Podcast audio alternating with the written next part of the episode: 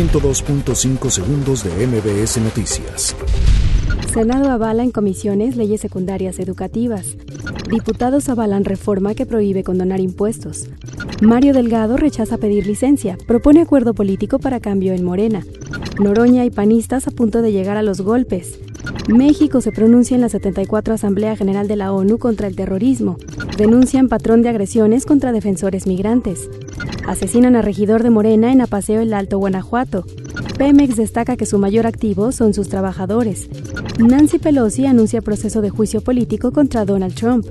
Plácido Domingo decide retirarse de la mito ópera. 102.5 segundos de MBS Noticias.